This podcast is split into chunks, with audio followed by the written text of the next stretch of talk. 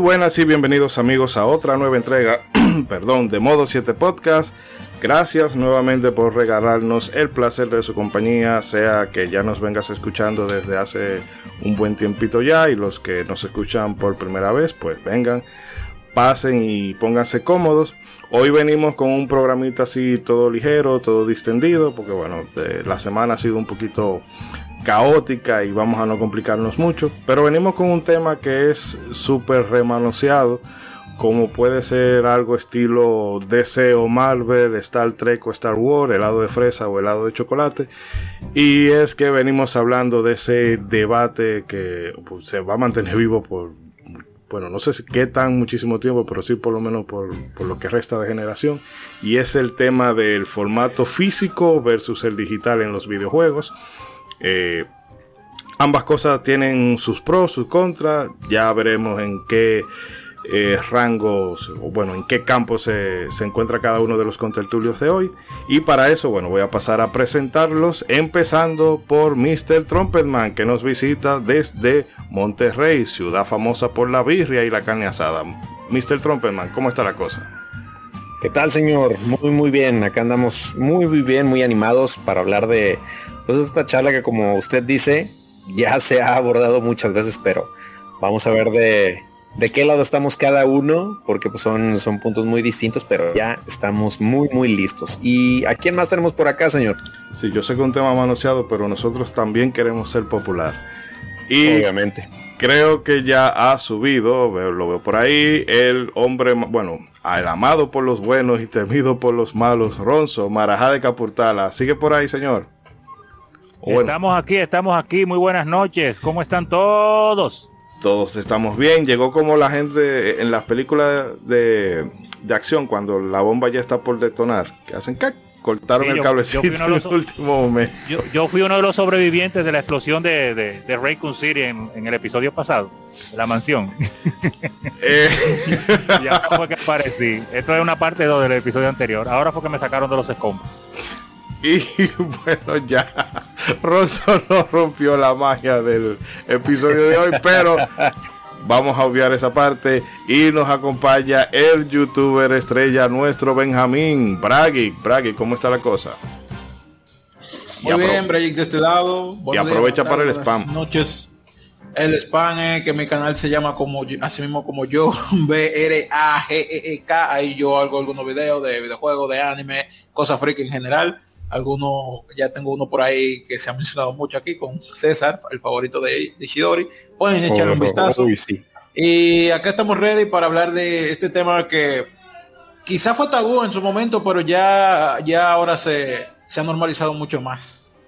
Sí, sí. Y bueno, recordarle a las personas que en caso de tienen el enlace al canal de Bragic en la descripción. Bueno, si nos escuchan desde alguna de las aplicaciones eh, como Spotify, iBooks o iTunes. Y bueno, pueden pasarse por allá y disfrutar del todo el contenido, menos ese ranking que hicieron de juegos de Super Mario Bros. Y como... No, más no lo ha podido tumbar por más que lo reportan. wow, wow, wow. Tengo un regalo de voz reportado y Me todavía llegó un copy, pero lo, lo, lo, evité por suerte.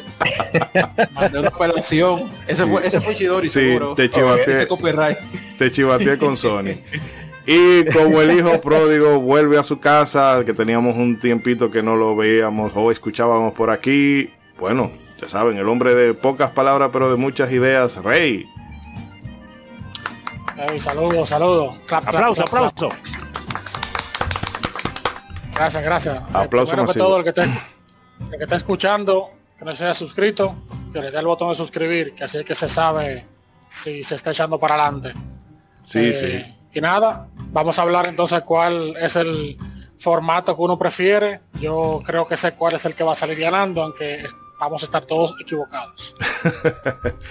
bueno, vamos entonces, sí. Vamos entonces a hacer un cortecito, a dejarlo con algunas palabras de nuestros anunciantes. Y venimos entonces para arrancar con todo el contenido del día de hoy.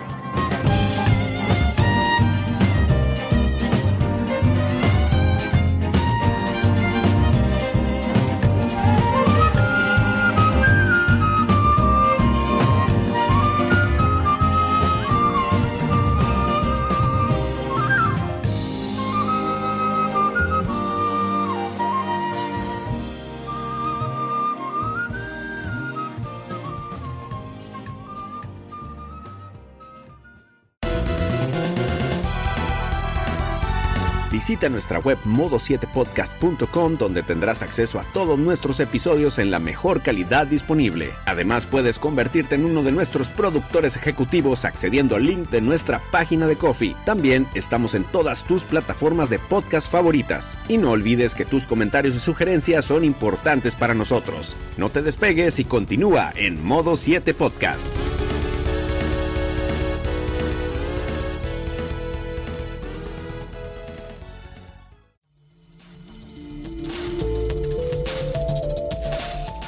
En Freaking puedes encontrar todo lo relativo a la cultura pop en México.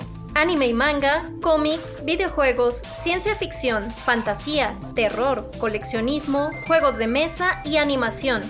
Descubre podcasts y creadores de contenido que a ti te interesan, además de eventos y tiendas en línea. Descarga la app, es gratuita, disponible en iOS y Android.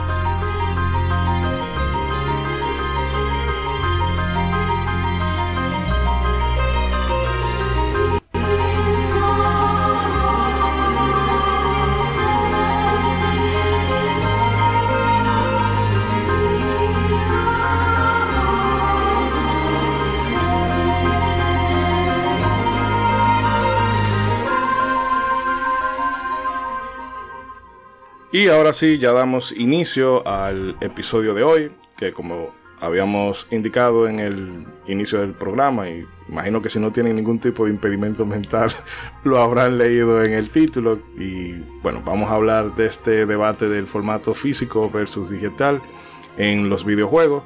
Aclarar que este no es un... Bueno, a nadie se le va a decir qué tiene que comprar o qué formato debe elegir por encima del otro, sino que simplemente son las posturas eh, de cada uno, porque he visto que en algunos sitios te ponen, ah, ¿por qué debes de dejar de comprar formato físico? O ¿por qué ya yo no vuelvo a comprar formato digital y eh, formato digital y tú tampoco? Y cosas por el estilo, no, nada que ver, sino simplemente dar nuestra, eh, nuestro parecer sobre este particular. Y quisiera empezar dándole el paso a a este debate al amigo Rey, que como no lo teníamos por aquí desde hace un buen tiempito, pues eh, nada, Rey, ¿dónde tú te ubicas? Que me imagino por dónde va la cosa, pero nada, exprésate. Hmm, vamos a ver. Bueno, no, yo creo que aquí como todos somos jugadores de la vieja escuela, creo yo que preferimos el físico. Uno viene de una época donde uno le gusta tener las cosas, agarrarla, ponerla un mostrador, prestarla, comprarla, cambiarla, alquilarla. Y por eso yo, por lo menos en mi caso, yo, por mí el, el, físico existirá para siempre. Eh, claro, aunque para mí eso tiene la, es mi preferencia, el digital sí tiene sus ventajas. Eh, como el hecho de no tener que pararte de tu silla cambiar el juego. sí, definitivamente hay muchas veces que de verdad, honestamente, yo he querido jugar un juego, pero pensar de yo tener que ponerme a buscar la caja, sacar el juego, ponerlo en el sistema, guardar el otro, yo digo, no, mejor no. Eh, lo ideal fuera si yo fuera millonario, yo compro la física y compro la digital. La física la guardo y la digital es la que juego. Eso, sería lo, ideal para mí. Eh, eh, no sé, no sé si ya yo abundaría más también alguna otra cosita más desventaja del, de la parte digital o si lo dejamos para después. Sí, vamos simplemente como eh, organizando el tablero y ya empezamos a debatir esas interioridades en un momentito. Ronzo, eh, la misma pregunta se la usted. En mi caso, pues extrañamente yo siento una disyuntiva porque el, asunto del formato físico y digital, aunque vamos a hablar mucho de eso, uno viene de una época definitivamente del formato físico y de toda la chercha, el sentir físicamente el juego no es lo mismo, la experiencia, esa maravilla de cuando tú tenías un juego nuevo que tú lo destapabas, el unboxing ahí, lo sacaba de la caja y veía esa portada, es maravillosa. Pero siempre está el, el peligro del asunto de lo perecedero que pueden ser los juegos, especialmente después que llegamos a la época del CD y DVD que los juegos se vuelven un disparate y entonces con, la promesa supuestamente de lo digital, la promesa, aparte de, de, mayor comodidad, de solamente conectarte y descargar en un mundo que ya está conectado, el asunto de que el juego pues siempre va a estar ahí, no se te va a dañar, no te va a pasar un tornado y se va a llevar tu casa y se perdiste el juego, no se va a meter un ladrón y te va a robar el juego, tú lo tienes en una cuenta, entonces estoy como un poco indeciso ahí, pero vamos a hablar bastante hoy de eso, vamos a hablar de eso, a ver dónde llegamos. Y bueno, en ese mismo orden sigo con eh, Bragic. Bueno, yo no, no tengo una posición radical. Bueno, la mayoría lo ha dicho aquí que es una preferencia y también tengo una preferencia. Yo toda la vida también me crié con, juegos que eran físicos, a menos que fuera un emulador, pero ya eso es un tema aparte, o sea, eso no tiene que ver con, la consola directamente. Si, sí me gusta tener la cinta, me gusta tocarla, tenerla físicamente ahí. Eh, el simple hecho de, como coleccionar es algo que a mí me gusta mucho. Pero eh, si yo veo una cinta, un, videojuego que cuesta un dólar en la tienda, yo lo voy a comprar en la tienda digital. Eh, no tengo, y sí entiendo que hay varias ventajas. Que de hecho, antes de empezar el programa hablaba mucho con César con eso, de, de que de que uno podía moverse por aquí por allá y no tenía que andar con toda la cinta arriba, sino con en la, propia consola era suficiente, que es más que ideal con, la Nintendo Switch, que el punto de, esa consola es poder ser portable, por ejemplo. Así que yo si puedo tener, yo creo que tengo una posición muy similar a la de Rey, es que si pudiera tener la digital y la física lo haría. En términos económicos es lo que se pueda. y Mr. Trumpetman.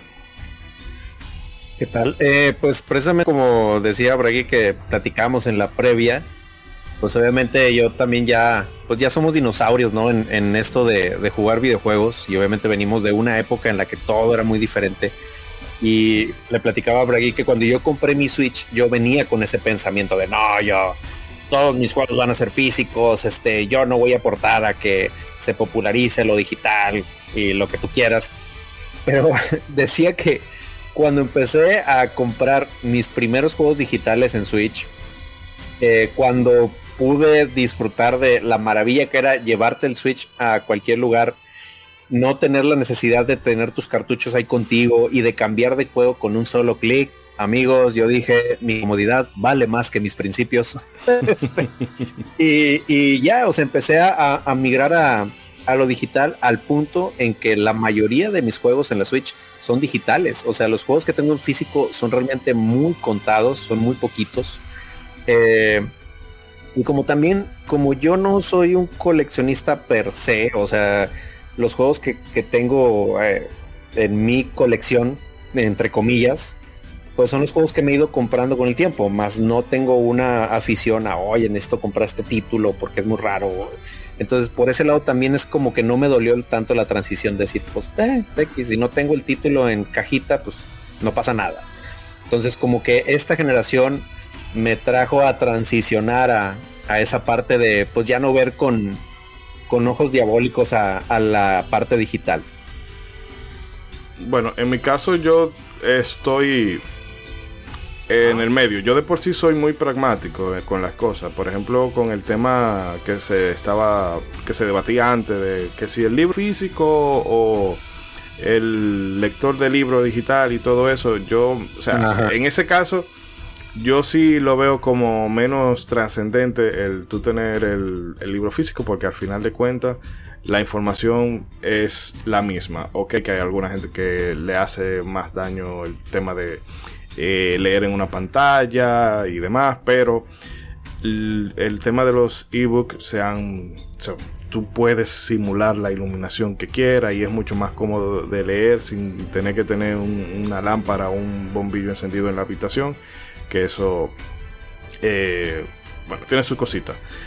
Eh, pero en cuanto a los videojuegos, yo sí me he ido transicionando un poco eh, más tirando a lo digital. Y físico ya solamente compro las cosas que realmente me interesan.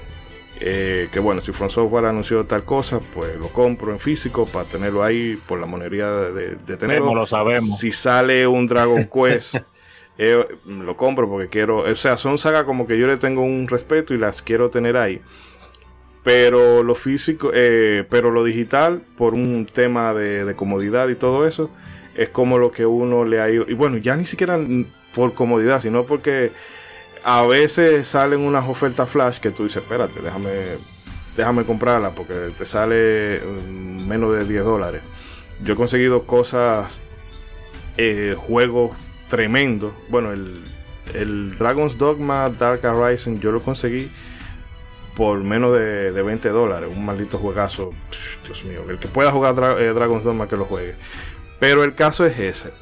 lo que sí es que yo no siento que lo digital sea la panacea que mucha gente piensa. De que, ah, bueno, sí, que es que lo digital tiene todas las ventajas y ninguna de las desventajas, porque no es así. Ambas cosas tienen sus cositas.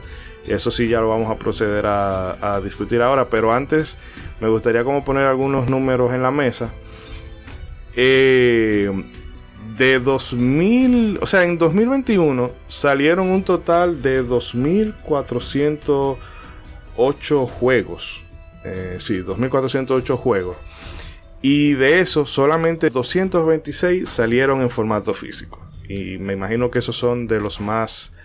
Eh, o sea, compañías que hacen AAA y toda la cosa.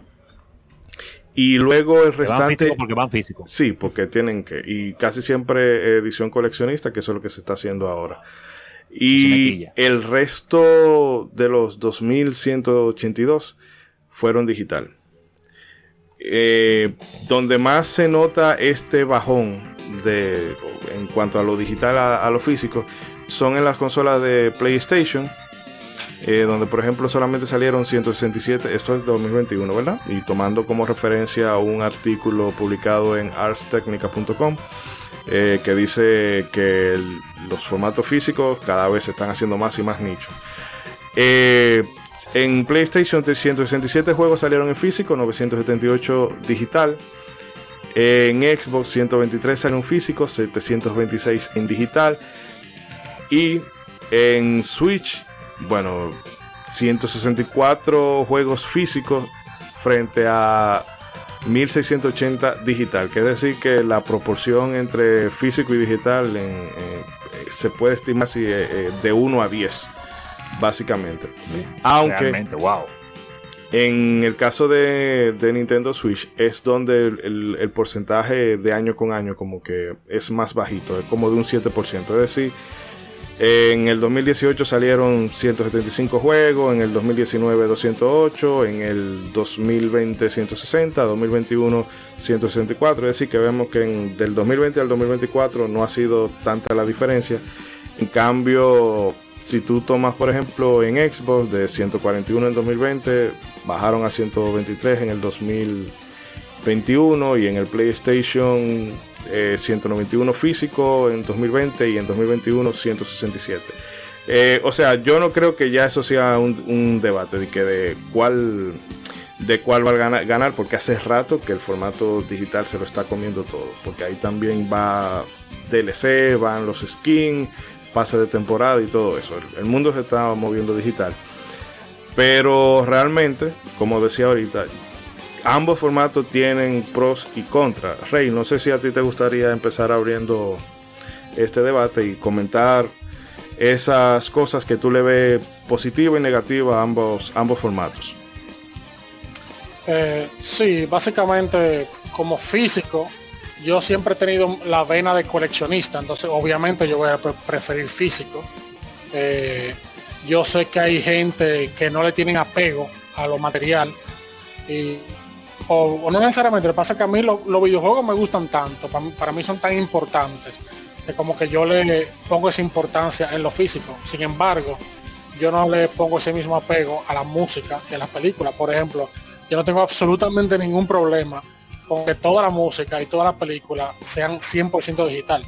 Yo, yo no tengo Blu-ray player, ni DVD player, ni, ni, tocadera de, de, de, LP, ni cassette, nada de eso. Todo en películas y en eh, música. Se, te cayó la cédula.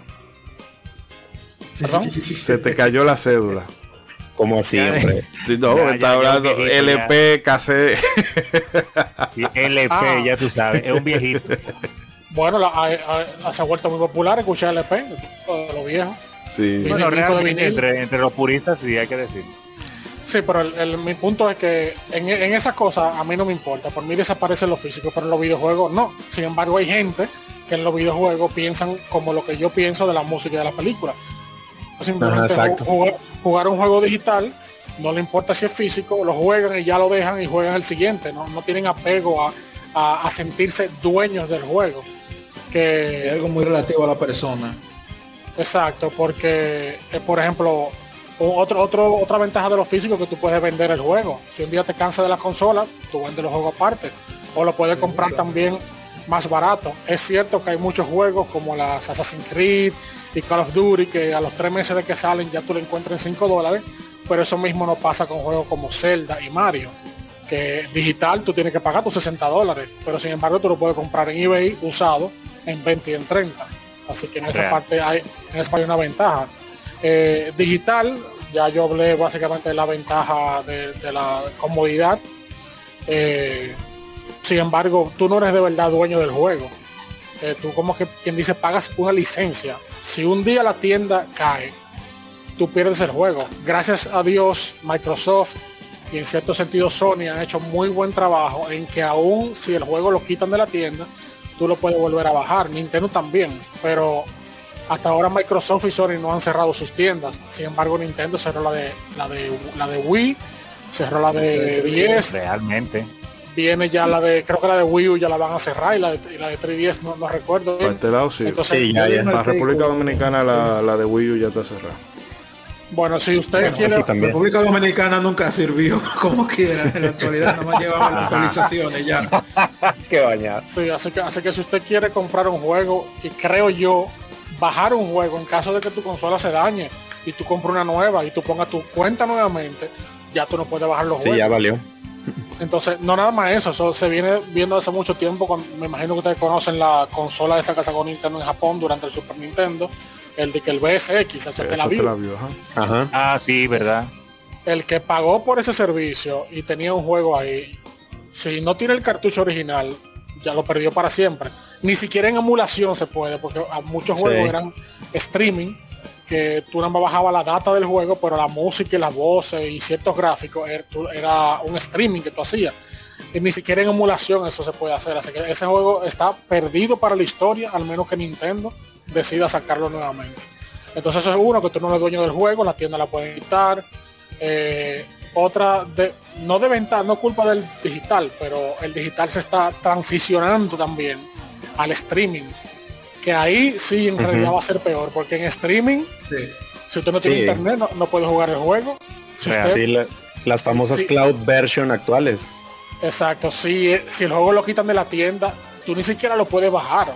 por lo menos un juego digital, lo quitan de la tienda, tú lo puedes bajar. Y no solo tener internet, tener internet bueno. Bueno. Porque aquí yo casi siempre tengo internet, pero pregúntame si para jugar un juego así. Eh, entonces streaming va a ser tremendamente peor, porque si el juego lo quitaron de la tienda, ya está quitado, usted no lo puede volver a jugar. Yo ni siquiera sé cómo la gente va a poder en emulación preservar esos juegos, porque eh, puede, la gente puede, tú puedes estar en, en contra de la, de la, de la emulación o de los ROMs y todo eso, pero miren, hay muchos juegos que si no, si no fuera por eso, no técnicamente no existiría nuevamente. Sí, no se preservan. Eh, sí, entonces, eh, algo positivo digital del lado de la compañía, que la compañía, la compañía gana más en lo digital, así que porque no tienen que obviamente hacer cajas ni, ni, pagarle su parte a la tienda y te la venden a full price a precio eh, eh, el físico como si fuera físico. Sí, eso es lo que me entonces eh, por eso es que la compañía siempre van a querer enfatizar o me, quererte meter por los ojos en lo digital porque a ellos les conviene en realidad. Mm. y pero nada o sea sí yo sé que es el futuro lo digital físico eventualmente va a desaparecer. Así mismo como ya hay un play 5 que nada más toca que nada más es digital, que no tiene físico. Yo me imagino que eventualmente la consola poco a poco saldrán así. el, Xbox Series S es igual, es 100% digital. Ah, bueno, poco a poco así van a sacar versiones eh, eh, digital y física hasta que el físico eventualmente venga tampoco, que ya ni siquiera lo saquen así. Y ya no existe el físico y ni siquiera tú vas a tener la opción, la opción que tiene la gente que oye en los discos de vinil, que aunque eso solamente es un grupito, ha crecido mucho y hay compañías haciendo disco de vinil, de música de disco de vinil para esa gente. Si el aparato ni siquiera viene con un slot de cartucho de disco, tú ni siquiera vas a poder, tú me entiendes, ni siquiera puede tener ese nicho. O sea que yo sé que es el futuro. Y cuando sea streaming será peor. Ya, me callé. yo no creo que de hecho no tanto el futuro, ya es el presente. Yo sí creo es el presente. que el, el físico creo que no va a desaparecer por completo. Va a haber un mercado bien, bien nicho. Porque es que las versiones coleccionistas son parte del marketing de los videojuegos ya. De hacerte, mira, te vendemos un estatus, aunque sea nada más la, caja o el CD, como hicieron los ratreros pues este de, Cali, de Call of Duty, con, el ejecutable para que tú lo entres. Pero bueno, sí. César, eh, no, si tú quieres tirar tus dos centavos. Ah, bueno, pues digo, como comentabas, digo, conectándome un poquito y, y, de ahí parto, pues más o menos para allá va. O sea, yo creo que el físico todavía le cree, le queda un buen rato, porque pues llevamos este, no sé, como de la generación del Play 3, desde la generación del Play 3 que la gente juraba y perjuraba que el físico ya iba a morir. Eh, desde yo creo que desde, que se empezaron a popularizar los, los juegos indies y que llegó Steam con sus ofertas, que ya la gente decía que ya el físico ya no tenía ningún futuro. Entonces, yo creo que al formato físico todavía le queda muchísimo tiempo todavía, pero como bien decían mis compañeros, ya hay una transición, o sea, ya estamos viviendo una transición en la que también como comentaba hace, hace rato Ishidori en, en, las gráficas, cuando, cuando lo veíamos, a mí me sorprendió mucho, dije, wow, al formato digital le fue muy bien, le está yendo muy bien en esta generación y realmente pues es un indicador a las compañías de que dicen, ok, va, va bien el rumbo y es a lo que tenemos que, que invertirle. Digo, obviamente como, como bien lo comentábamos y como vamos a explorar un poquito más a fondo en adelante, los formatos tienen sus luces y sus sombras. Eh, te digo, obviamente en, en cuanto a formato físico, yo también soy de ya nada más eh, buscar los juegos que más me interesan. Eh, algún juego que sí me gustaría como que atesorar o que yo lo esté esperando mucho, mucho el lanzamiento. Pues por ese juego sí, sí voy a tenerlo físico. Eh, y, te digo, realmente son juegos que sí guardo más, más como no soy como coleccionista de, estar consiguiendo juegos en físico o para, para que tengan un valor de colección, pues ya hay otros juegos que sí, o sea, no les doy tanta importancia, es, ah, pues ya lo, lo tengo en, en, digital, no, no importa. Eh, digo, como bien comentaban hace, hace ratito, digo, eh, es, yo también soy de ese pensamiento de que cuando tienes el juego en digital, pues realmente no es tuyo, o sea, porque yo también como que, obviamente las compañías cuidan mucho eso de, de que en algún momento algo pase y todo desaparezca, pero es un peligro que está latente, o sea, ya sea que por algún accidente o porque en algún momento las compañías den de baja sus tiendas virtuales, pues hay juegos que directamente se, se pierden. O sea, eh, como bien hablaban en la, en la WiiWare, en la WiiWare, la, la store de la Wii, hubo muchos juegos que solo salieron en digital que ya nada más están en el poder de las compañías, bro. Y si acaso, porque hay veces en que las mismas compañías pierden los datos de esos juegos. Eh, y ya, o sea, y, ya se perdieron, o sea, y ya no hay manera de, de, preservarlos, o sea, ni, ni de recuperarlos. Eh, y tú como usuario también, si pasa algo con tu consola, pues ya no hay, no hay una forma en la que puedas este, conseguirlos. Este, o sea, es como, por ejemplo, ahorita, precisamente la Wii U está en esa transición.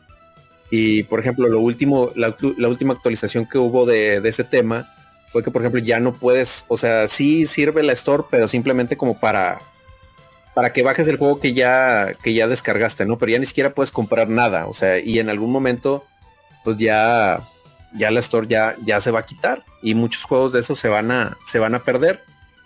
Y, por ejemplo, hablando de los juegos de streaming, es otra transición que poco a poquito han querido eh, poner o, u ofrecer, pues no ha pegado. Eh, servicios como Stadia o como Luna de Amazon que, han querido establecerse y prometer que pues el futuro es hoy, pero pues eh, por una u otra cosa no ha pegado eso. Digo, yo le digo, o sea, muy pronto quizás. Sí, es muy pronto. Digo, el internet como bien decían, todavía no está bien estandarizado como para que esas, este, ese tipo de propuestas funcionen. Pero por ejemplo, en Switch ya tenemos las famosas cloud version, que pues ahí hay pues como que una opinión mixta, ¿no? Hay gente que piensa de que para eso mejor no me des nada. o, hay gente que dice, bueno, pues mínimo puedo tener ese juego disponible en la plataforma de alguna manera. Eh, yo creo que ese es como que el siguiente paso a o lo que quieren las compañías eh, conseguir, pero como bien lo mencionaba Rey, también es, es todavía un peligro más allá de lo digital, porque pues ya ni siquiera tienes como que la renta de la licencia, o sea, ya simplemente estás jugando algo que está en un servidor, quién sabe dónde, y pero pues ni siquiera, o sea, ahí sí absolutamente nada te pertenece. Y pues digo, ¿sí me escuchan? Sí. Sentí como que me, medio me fui poquito. Ok. Entonces, ah, ok, ok. Entonces, pues no sé, o sea, no estoy en pro de que pues la tecnología avance y tengamos estos, este, pues estas bondades, ¿no? De, de, o facilidades. Pero pues también yo creo que sí, como que el usuario tiene que estar despierto a eh, no dejarse llevar por, pues como bien decían, por la, primera cosita brillante que, les ofrezcan. O sea, realmente como que decir, oye, pues ¿qué, qué es lo que sí me conviene y qué es lo que no, no conviene. O sea, porque pues al final las compañías eh, solamente van a buscar el beneficio propio. O sea, como que es parte de lo que mencionaba Rey. O sea, que de alguna manera las compañías ganan más este, ofreciéndolo en digital. Eh, digo, igual más adelante entramos en ese debate de de por qué los juegos digitales este, cuestan más o, si deberían de costar menos.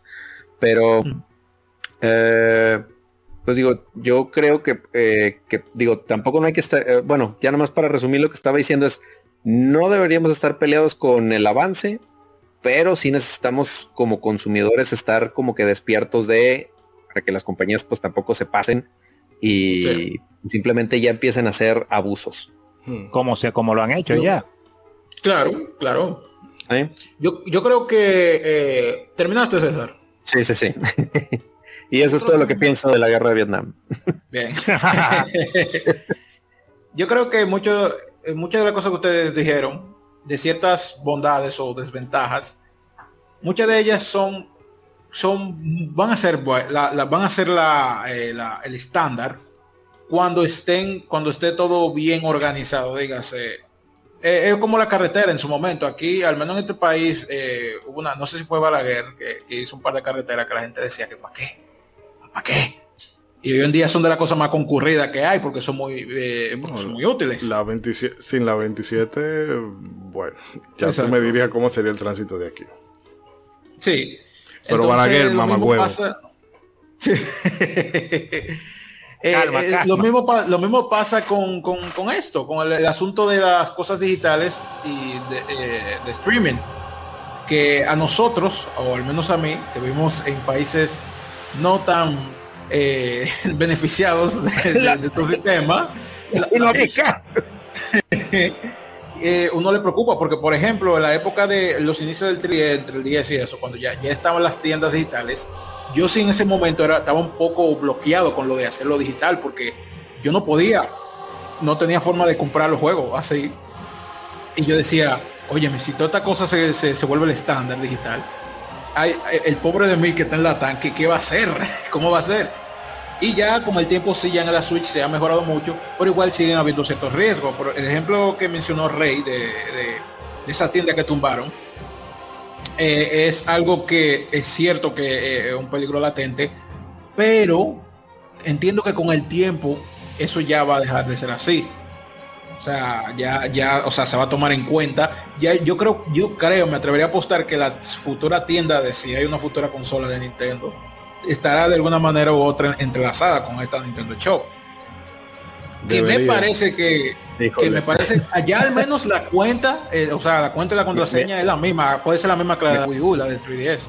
Mira, amigo, llevamos tres generaciones y Nintendo nomás le ha valido gorro eso. no, no, sí, sí.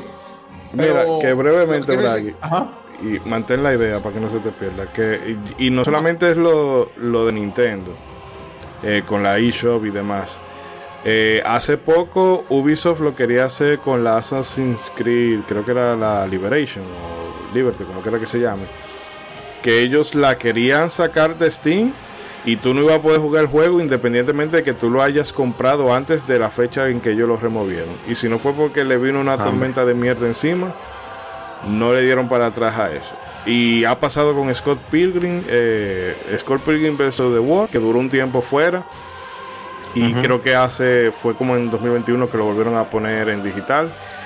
Y eh, que también hay otro factor que puede que la compañía no, o sea, que no sea por a razón de la compañía, sino por un tema de derechos, como pasó con Alan Wake, eh, bueno, en algún punto en la década pasada, no recuerdo en qué año fue, pero que lo quitaron de las tiendas porque había un tema de derechos con la música que se usaba en ese juego.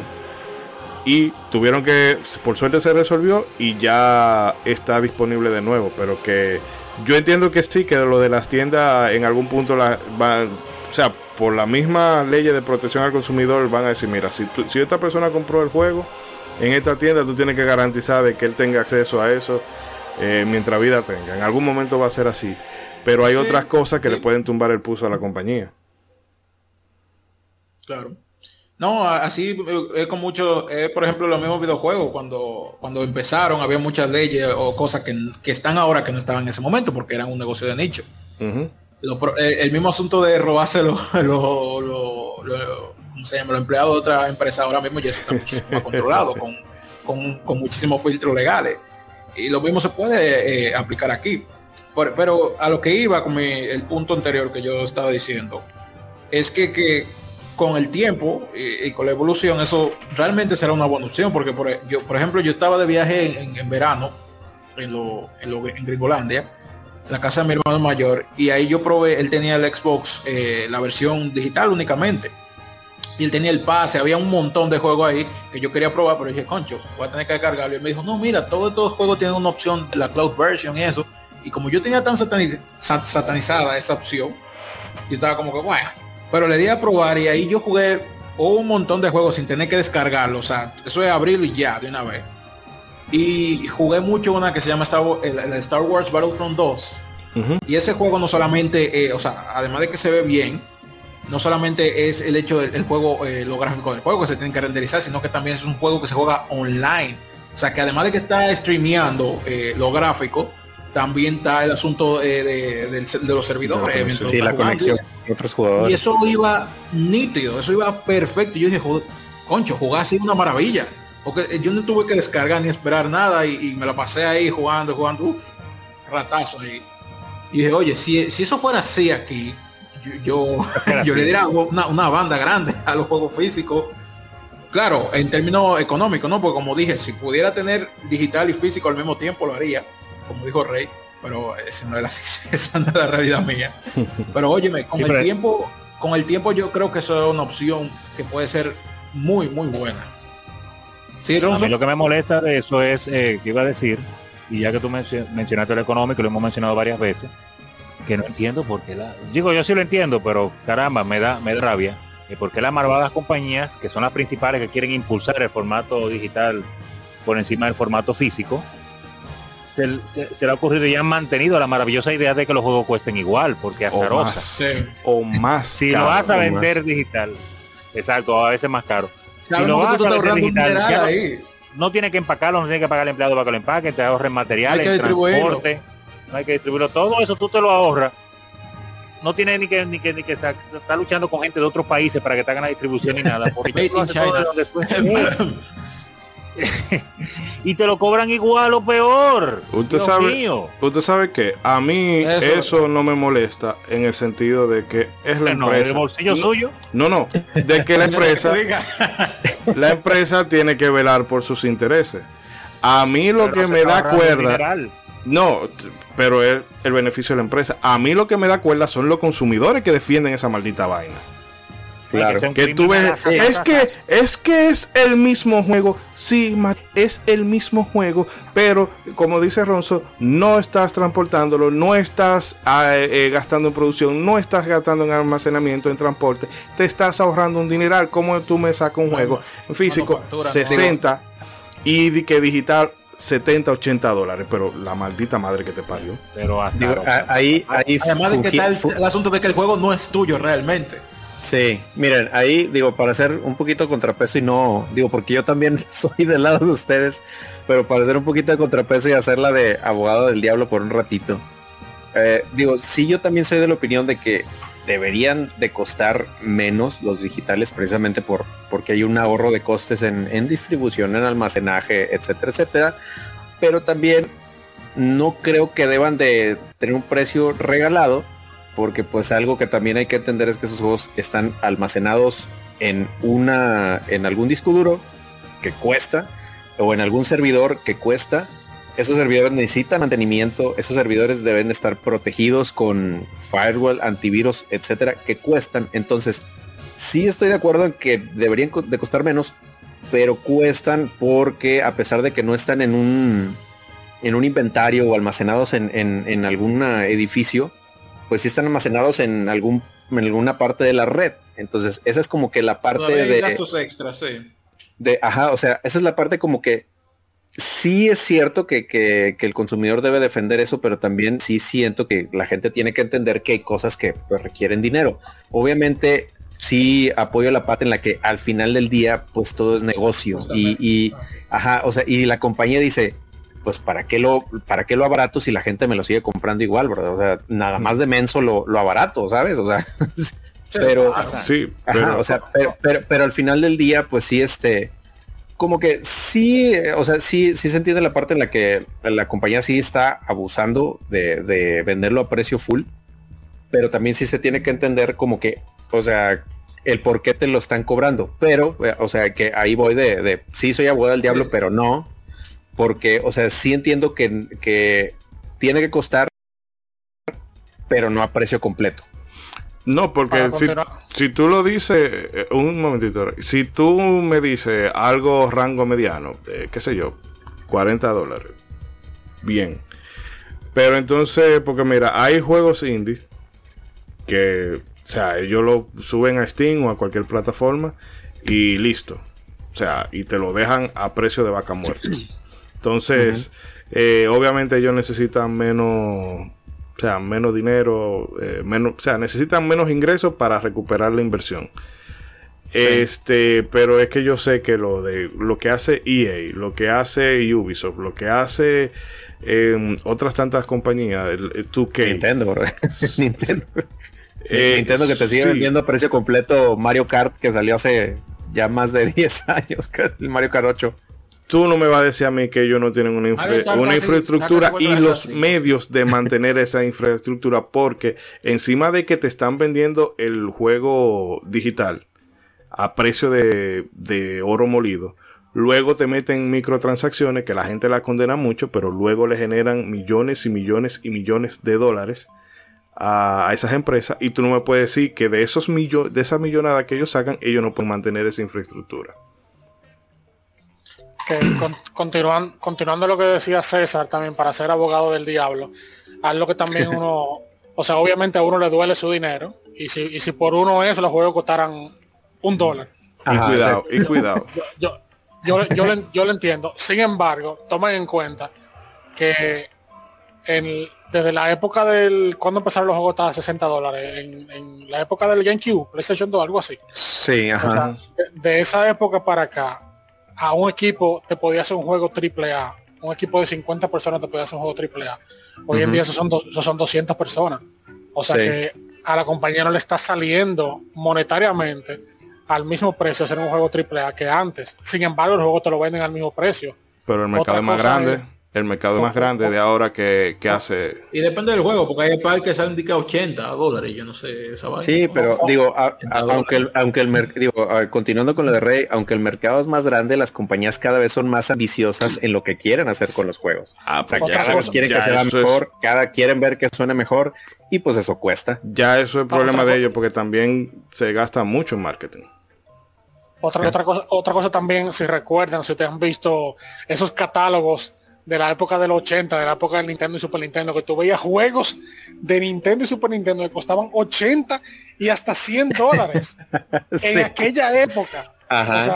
O sea, estamos, hablando, que hoy en día obviamente sería como que te fuera a comprar Killer Instinct Gold de Nintendo 64 mm. y te dijera ah, cuesta 180 dólares. O sea, eh, obviamente ajustado por la inflación vendría siendo la inflación, dólares. Mm. O sea que, entre comillas, uno se está centrando en el número 60, diciendo, ah, los juegos sí están muy caros, pero la realidad es que basado en el, considerando el dinero que la compañía gasta y como ha subido la inflación desde que los juegos empezaron a, a, a ser a 60 dólares, en realidad eso no es tanto dinero, lo que pasa es que a uno ya grande, a uno le duele el dinero y uno quiere comprarlo todo. Uno no solamente quiere comprar un, un, juego mensual, como tal vez cuando cuando uno era chiquito que le compraban uno cada seis. no, pero yo siento que ahí eso se, eso se compensa, como te decía, por el tema de que ahora eh, es, o sea, hay el, el, mercado es muchísimo más grande y como en toda la vida, la tecnología, porque incluso conseguí una computadora eh, antes en términos relativos o, ajustando la inflación, era tan costosa como o más que comprarla ahora. Pero en medio de eso, o sea, si tú quieres un PC gamer que te mueva para tú hacer, qué sé yo, una película de Pixar, eh, pues eso te va a costar. Pero hay muchas cosas de por medio que cuestan muchísimo menos. Porque la tecnología eh, se va abaratando. Y obviamente no quiero con esto desmeritar el trabajo de la gente que pasa mala noche, que tiene que sobrevivir al crunch y todo eso. Pero eh, por lo menos las empresas grandes eh, o sea, ellos le sacan muchísimo más de lo que ellos dicen que, invierten. Y bueno, una cosita más, Ronzo, a devolverle la palabra a usted precisamente, que se quedó a medio camino. antes de que Ronzo diga para decir algo, que eh, al final del día la compañía pone los precios dependiendo de lo que el mercado está dispuesto a pagar. Si la gente sigue comprando los juegos a 60 dólares, lo van a seguir poniendo ese precio. Por ejemplo, Mario Kart 8, que César lo mencionó, no ha bajado de precio. Creo, que sí, creo que están como en 50, no en 60, pero vamos a decir que está en 60. No baja como quiera. Está en 60.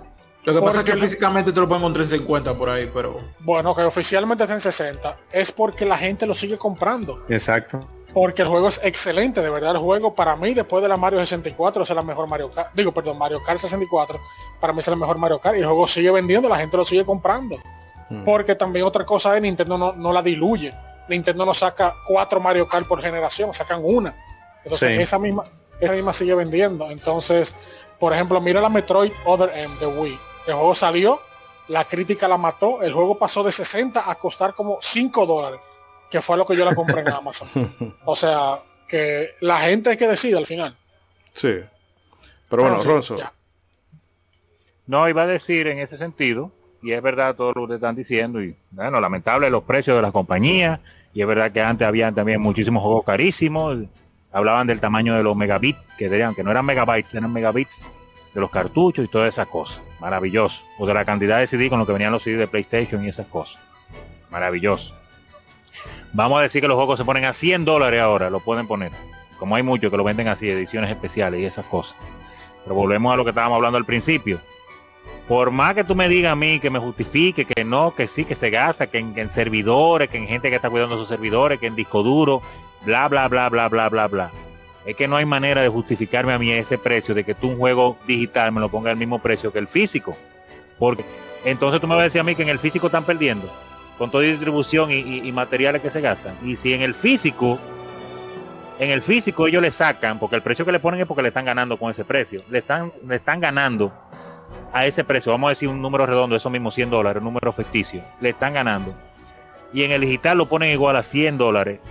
Eh, no es un favor que no están haciendo porque la compañía no le hacen favor a nadie. Si el, si el, el, formato digital le causara pérdidas a la compañía, no estuvieran impulsando el formato digital. Ellos lo están impulsando porque ahí le sale más barato, independientemente del pago de servidores y de personal que lo cubre y de que tienen 200 empleados haciendo los juegos y bla, bla, bla, bla, bla. No, y, eso nada más para los juegos AAA, porque no todos los juegos se usan con 200 empleados. Los AAA.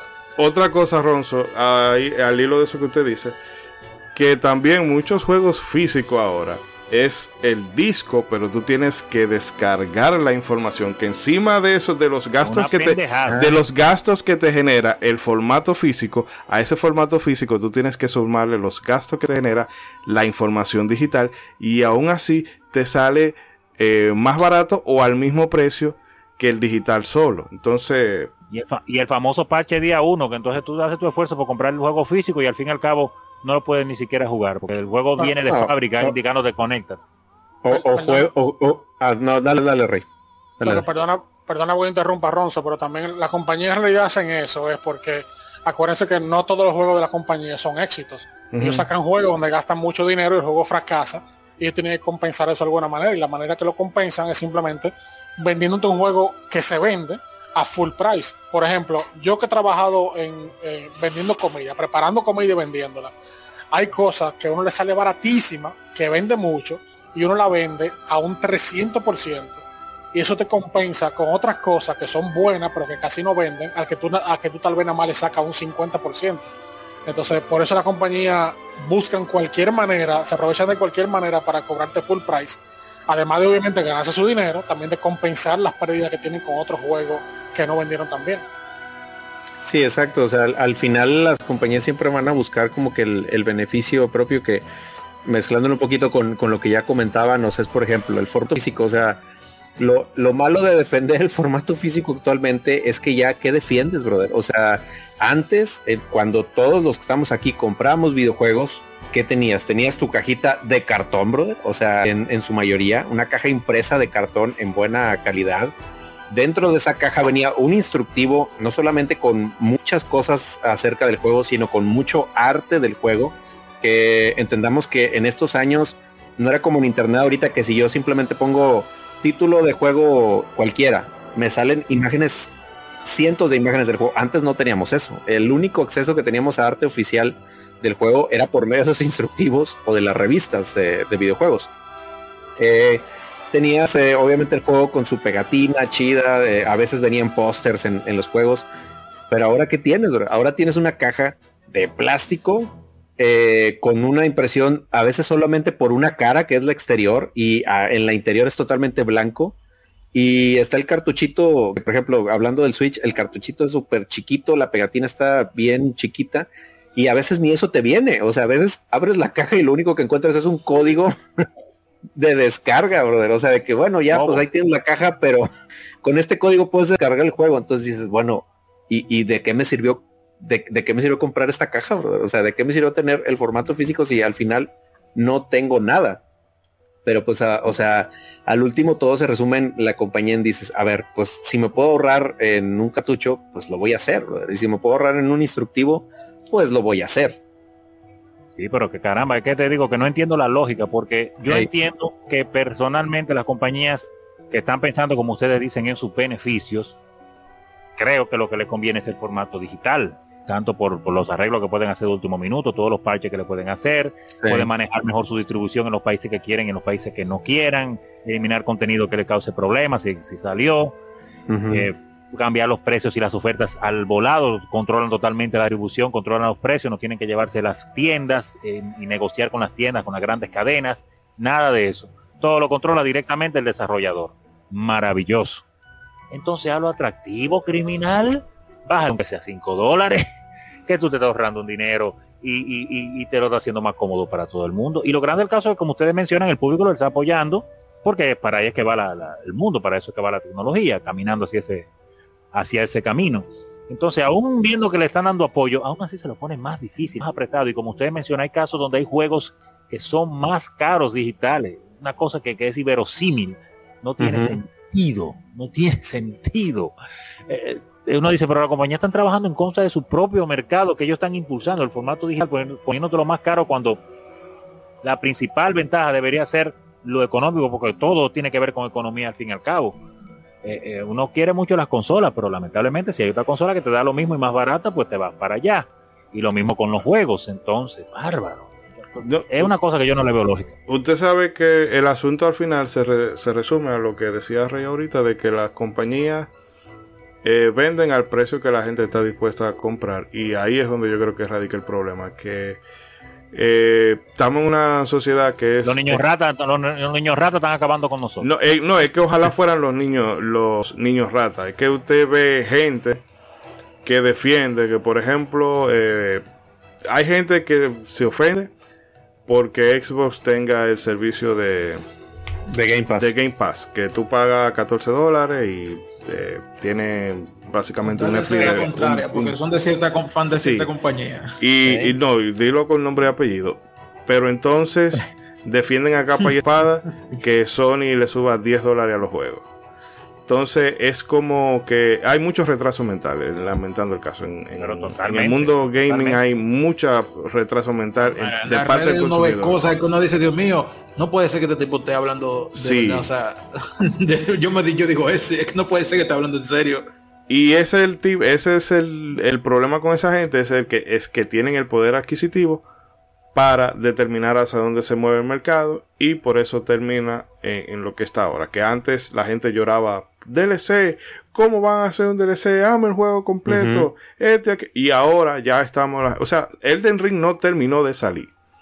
Y ya la gente está pidiendo, ¿cuándo DLC? Yo, pero termina el marco juego. Disfrútate el marco juego criminal. ¿Y, qué hace, ¿Y qué hace la empresa? Ah, pero mira, esta gente oh, perfecto. lo pidieron. Y ahí ahorita te tiran, te tiran tu DLC. lo pidió. No, y, y, ya está liqueado información de un DLC del Ring. Y llegó a puntos en el que inclusive, o sea, hay juegos que hasta el final del juego es un DLC, compadre. O sea, es como que, ¿por qué no tengo el final del juego ya? O sea, wow, sí, es verdad. Eh, final Fantasy, bueno, es que en Final Fantasy XV no es el final del juego, es que todo el juego estaba, fue un DLC. Tú compraste el juego y era como el 40%. sí, 40-30%. Street, Street, Fighter 5, o sea, cuando recién salió, o sea, todo el escándalo que hubo de que pues, no, había nada, o sea, no era nada. Eh, inclusive recientemente también le pasó a, Nintendo con el nuevo Mario Strikers. Salió y tenía muy poco contenido, o sea, y pues, le tupieron gacho al juego. Fighter Z. Pero hablemos del caso más famoso, el caso más famoso de los últimos dos años y pico. Cyberpunk 2077. Ajá. El juego más hypeado de, uno de los juegos más hypeados, bueno, no voy a decir el más, pero uno de los más hypeados de la historia de los años, videojuegos. Años y años promocionando ese juego. Y esa campaña que le hicieron y esa y esa frustración de las compañías, de, principalmente de Sony y, obviamente también de Microsoft, de, que ese juego saliera con la nueva generación para vender la nueva generación con algo, porque todavía no he encontrado con qué vender en la nueva generación de consolas. Para ver si toman el Switch algún, en algún momento. Pero entonces, ese es fruto de, este mundo digital.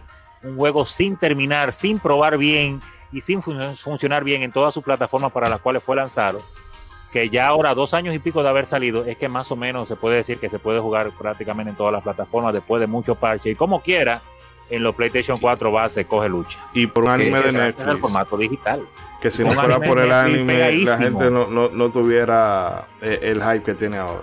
Y recordemos también el caso de, Wow, a lo mejor eh, No Man's Sky. Sí, No Man's Sky. Exacto. Ajá. Años y años promocionándolo, diciendo hasta cosas que ni el juego iba a tener y que al final, o sea, pues fuera una burla, bro. O sea, porque se burlaron en la cara de toda la gente que estaba esperando este juego, que ese es un contra de pues esta época de los juegos conectados a internet, porque ya las compañías simplemente se, preocupan por cumplir una fecha de entrega.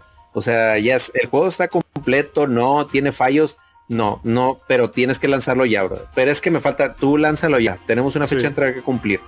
Y pues es lo que ha, ha demeritado muchísimos juegos.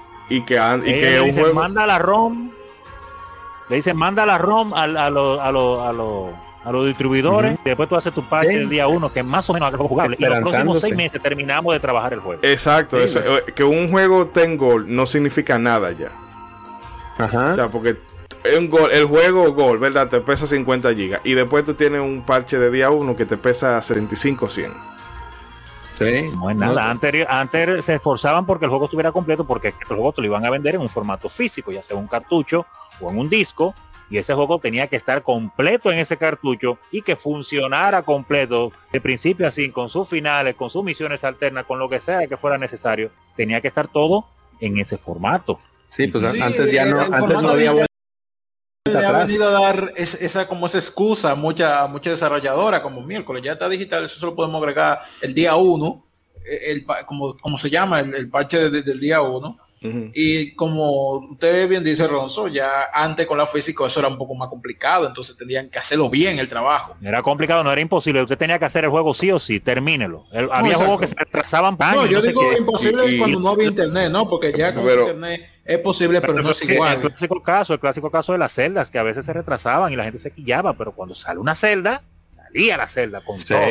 Pero igual, exactamente. pero ya, y ahora, no, hombre por no ser totalmente injusto, eso también eh, tiene su aspecto positivo, como en todo, porque hay un juego de Digimon en, creo que en, PlayStation, no recuerdo cuál de todos, eh, que salió todo bugueado y ya se ha quedado así para la posteridad, porque en ese momento no había forma de resolverlo. No, maravilloso, maravilloso, pero eso es eso, sí, uno, en el millón. La excepción, ahora es la ley. Ahora los juegos salen sin terminar casi todos. Después pasamos a lo que mencionaron, eh, mencionó para aquí, lo que yo me hace rato. Ah, ok, los juegos no están completados, pero venían con el parche de día uno que te completaba el juego. Hasta ahí vamos a bien, ok, está bien, no está completo, pero el día uno, cuando yo lo compre, me conecto y está completo. Las compañías se han puesto ya tan vagamundas y tan charlatanas que ya ni siquiera el parche del día uno tiene el juego completo, ya es para que más o menos corra y le falta contenido y te prometen que te van a agregar el resto del contenido que te prometieron más adelante y tú tienes que aguantártelo. Disculpe, eh, Ronzo termina la idea y después Bragui porque perdió. perdón, decir eso, decir es que las compañías cada vez se van poniendo pobres porque por lo meten en su formato, como le decía primero comenzaron con digital, después con el parche del día 1, pero por lo menos con el parche del día 1 ya el juego estaba completo, ¿verdad? Eh, eh, eh, se supone que tomaban ese tiempo para terminar lo que faltara. Ya ni siquiera el juego está terminado, ya te llega el juego, tienes que instalar el juego, después instalar el parche del día 1 y aún así el juego no está completo con todo lo que te prometieron y entonces te dicen, no, no, lo que pasa es que seguimos trabajando, pero en los próximos seis meses a un año terminamos el juego, ve los jugadores. O sea que ya ni siquiera el juego que te estaban supuestamente vendiendo te lo dan completo y es con la esperanza de que quizás ellos lo terminen. Y si el juego no vende ah. bien, cuando viene a ver nunca lo terminan. Y hay veces que terminas comprando una tech demo, bro. o sea, directamente. Casi creo, una versión beta. Sí. ¿Vemos? Mm. Y como mencionaron, No Man's Sky, entonces ya los 3 o 4 o 5 años de que salió el juego, es que el juego está completo. Eh, no, es que ya eh, no solamente está completo, es que es otro juego eh, distinto. Exacto. Pero el caso es que de hecho eso pudiéramos hacerlo un día un, otra charla libre, hablando de eso, de cómo la misma comunidad gamer ha hecho que la industria del videojuego sea más mierda de lo que era anteriormente. Porque es que hemos, muchas cosas que nos está pasando ahora a uno como consumidor, hemos sido nosotros los que hemos provocado eso. al eh, final nosotros votamos con la cartera. Pero bueno, gente, como es, el plan de esto es hacerlo cortitito, vamos entonces a hacer un cortecito aquí y venimos. Si le gusta a usted, ¿eh? le gusta precoz, ¿eh? le gusta precoz. Exacto, porque se identifica, eh, me representa. vamos a hacer un... al calvo, que tiene que representar, usted está representando el gordito. Mm, el gordito del mambo, a ti te andaba buscando. Eh, nada, vamos a hacer un cortecito y venimos ya para cerrar el episodio del día de hoy.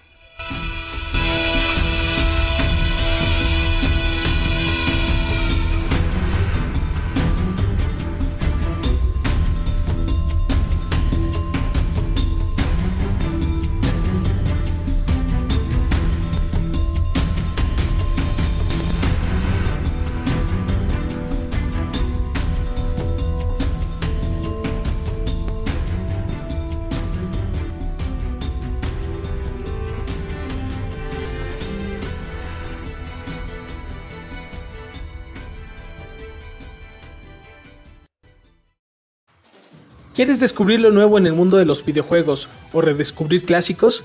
Síguenos en Twitter, Game Effect MX, tu revista de videojuegos digital, con noticias, reseñas y lo mejor del mundo del gaming.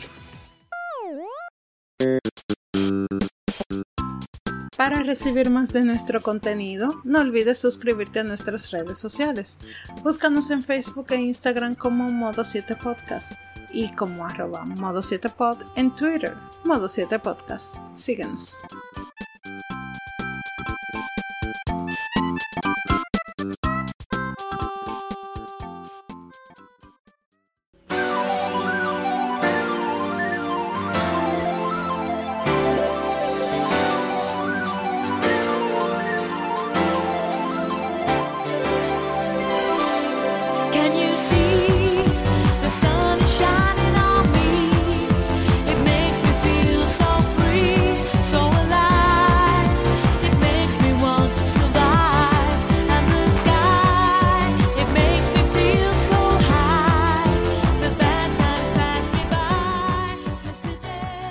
Y bien, amigas y amigos, esto es todo por esta ocasión. De nuevo agradeciéndoles a todos la sintonía y la compañía a lo largo de esta mm, horita, hora 10 minutos que hemos estado en el episodio de hoy. Eh, así que bueno, como todo lo bueno tiene su final, paso a despedir a los contertulios, empezando, bueno, vamos en el orden inverso. Marajá, eh, nada, algunas palabritas finales sobre el debate y despida hasta Estoy rabioso episodio. todavía, espérate, déjame calmarme, déjame calmarme. déjame Cuente hasta 10. Visualícese en una playa con dos morenas, Ok, con dos morenas echándole aire ahí. Ay, Déjale. sí. Ay, sí, una flaca y una carnosa. Vengan las dos. Mm. Estilo de Dora Light, totalmente. Ey, Eh. el, el minijuego del voleibol. Ay, mamacita, sabrosa. Eh, no, pero va a tener que haber una con el pelo verde porque yo he frustrado con Terra de Final Fantasy VI, pero eso es otro tema. El caso es que no, no, eh, eh, bueno hablar de este temita rápido hoy y agradecer a, todas las personas que nos escuchan como siempre, decir que como palabras finales sobre el tema, aunque no lo parece, yo no soy enemigo del formato digital.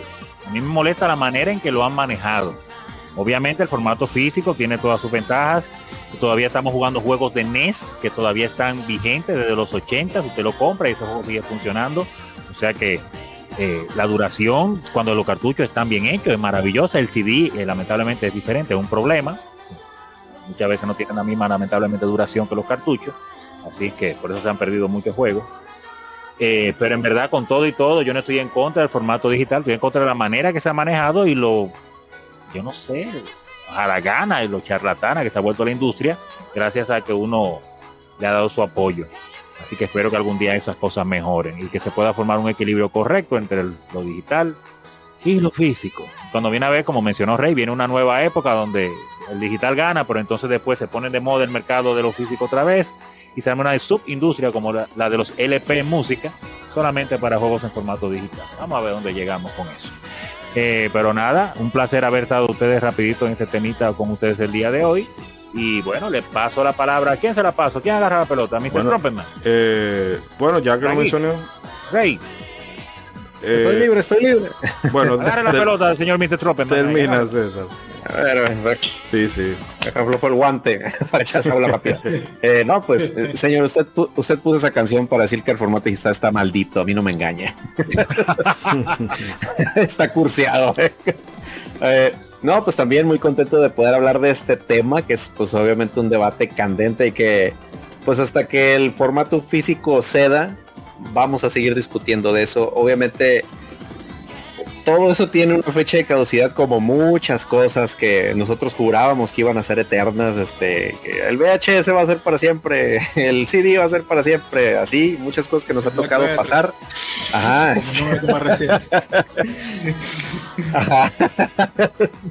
Ella dijo que siempre me iba a amar, eh, cosas que, que no duran para siempre, amigo. Este, este, entonces, eh, obviamente tiene una fecha de caducidad, falta, yo digo que falta mucho, y obviamente yo también apoyo esa idea de que en algún momento va a ser como que lo físico solamente para nicho, para coleccionistas o como alguna edición especial. Eh, pero yo creo que también ahí como consumidores necesitamos hacer un balance, porque poco a poco las compañías nos han ido convenciendo de estas ideas que tienen, porque en algún momento dijimos, ¿Cómo que nos van a cobrar por jugar en internet? Pues fue el escándalo y ahora ya todas las compañías nos, nos cobran por jugar en internet. ¿Cómo que consolas 100% Totalmente. digital? ¿Cómo que consolas 100% digitales? En su momento fue el escándalo. Pues ahí está, ya todos andan comprando series S, este, como si no hubiera un mañana, o, o la Play digital. Eh, entonces, yo creo que el balance es como que, bueno, en algún momento va a pasar, pero pues que mínimo nos traiga un beneficio a nosotros, que pues en el caso de Series S, pues el beneficio es tener un Netflix de juegos como Game Pass. En el caso de que nos cobren por jugar en internet, bueno, ajá, eh, eh, en, en el caso de que nos cobren por jugar en internet, bueno, nos regalan cosas de vez en cuando. Entonces, eh, ese es donde la voz del consumidor tiene que despertar y pues dices, pues si mínimo eh, lo vas a imponer, pues aunque sea beneficio menor, ¿no? Eh, y pues no estar cerrados, digo, no estar cerrados, digo, la tecnología tiene que seguir avanzando, pero pues que de alguna manera nos beneficie o nos traiga alguna comodidad. ¿Y Eh, a quién más? ¿Quién más, señor? Ahora, ¿quién le, le paso de la bola? Bueno, vamos a despedir a Bragi que lo escuché por ahí. Sí. Eh, bueno, fue un placer, como siempre, hablar con ustedes de, de cualquier tema que se toque aquí, pero en especial de este, que, que es muy, eh, tiene una parte muy subjetiva y otra que es objetiva. Y yo creo que en términos objetivos, eh, independientemente de que me guste poseer una cinta físicamente, de que disfrute eso, eh, realmente lo digital tiene un potencial de ser la mejor opción. Eh, o sea, si el escenario necesario para que funcione, o sea, está eh, correctamente establecido, es mejor. Es algo así, digamos, como la energía nuclear, objetivamente mejor que la de carbón. Eh, eh, estadísticamente más segura, pero siempre va a tener esa, ese, ese peligro latente de que si algo sale mal, va a salir muy mal. Ajá. Pero tenemos No great, no no terrible. Eh, entendí esa referencia. Y nada, eh, realmente eh, hay que ver porque hay cosas que pasan que uno cree y al otro día todo cambia de manera radical, lo que uno menos espera.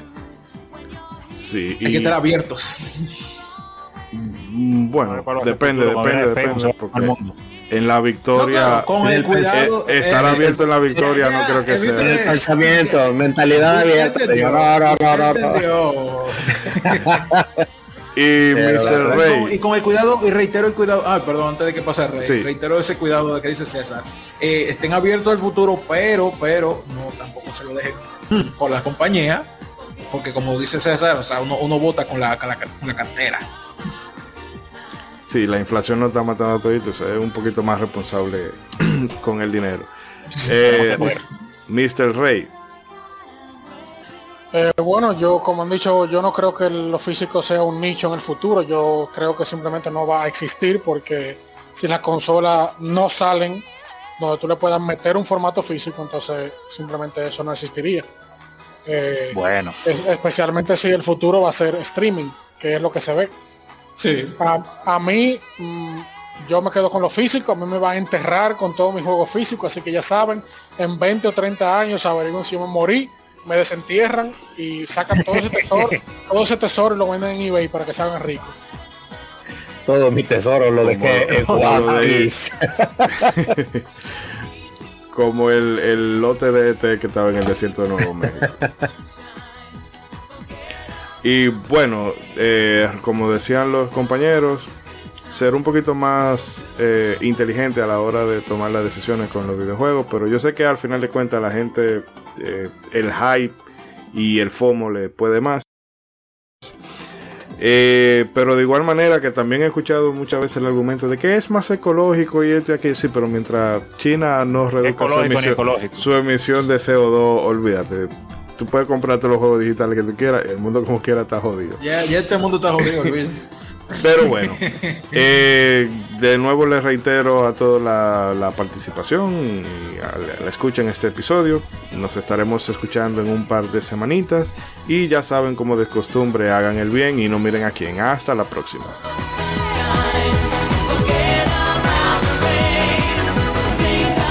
para que todas las tiendas se vuelvan Game Pass todos. Tienen más apoyado para la del Game Pass, el Game Pass por lo menos. No, y ya con, con ese tip de que tú puedes emular brutalmente en serie S de forma legal, mire.